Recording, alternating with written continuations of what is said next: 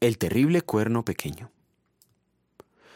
Un cuerno del macho cabrío creció hasta alcanzar al ejército de los cielos, derribó algunas estrellas y las pisoteó, y aún llegó a sentirse más importante que el jefe del ejército de los cielos.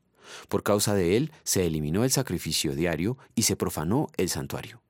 Daniel capítulo 8 versículos 10 a 11. ¿Cuál es el significado del cuerno pequeño que Daniel vio en una visión? Todo lo que la Biblia revela es para nuestra edificación. De ahí la importancia de conocer el significado correcto. ¿Cómo saber cuál es la interpretación correcta?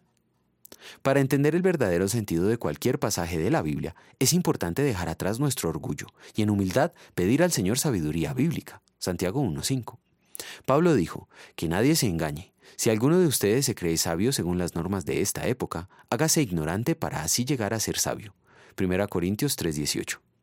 Al leer la Biblia, vamos a querer permitir que sea ella misma la que se interprete al entender literalmente todo lo que en ella se muestra literal, al distinguir entre lo que manda y lo que solamente describe, y al dejar que los pasajes difíciles sean explicados por los más claros, sin sacarlos de contexto.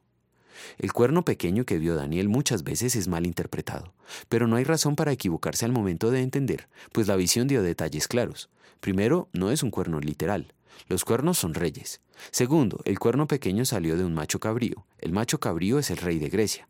Tercero, el cuerno pequeño es un rey de rostro adusto, maestro de la intriga. Daniel 8, 24, 21. La historia universal nos confirma que hubo un rey que cumplió con la descripción bíblica. Antíoco Epífanes, quien saqueó y desoló el templo de Jerusalén donde instaló un altar al ídolo griego Zeus. Además, proscribió las fiestas y todo sacrificio bíblico. En su afán de eliminar la verdad de Dios, quemó las copias de la ley de Moisés.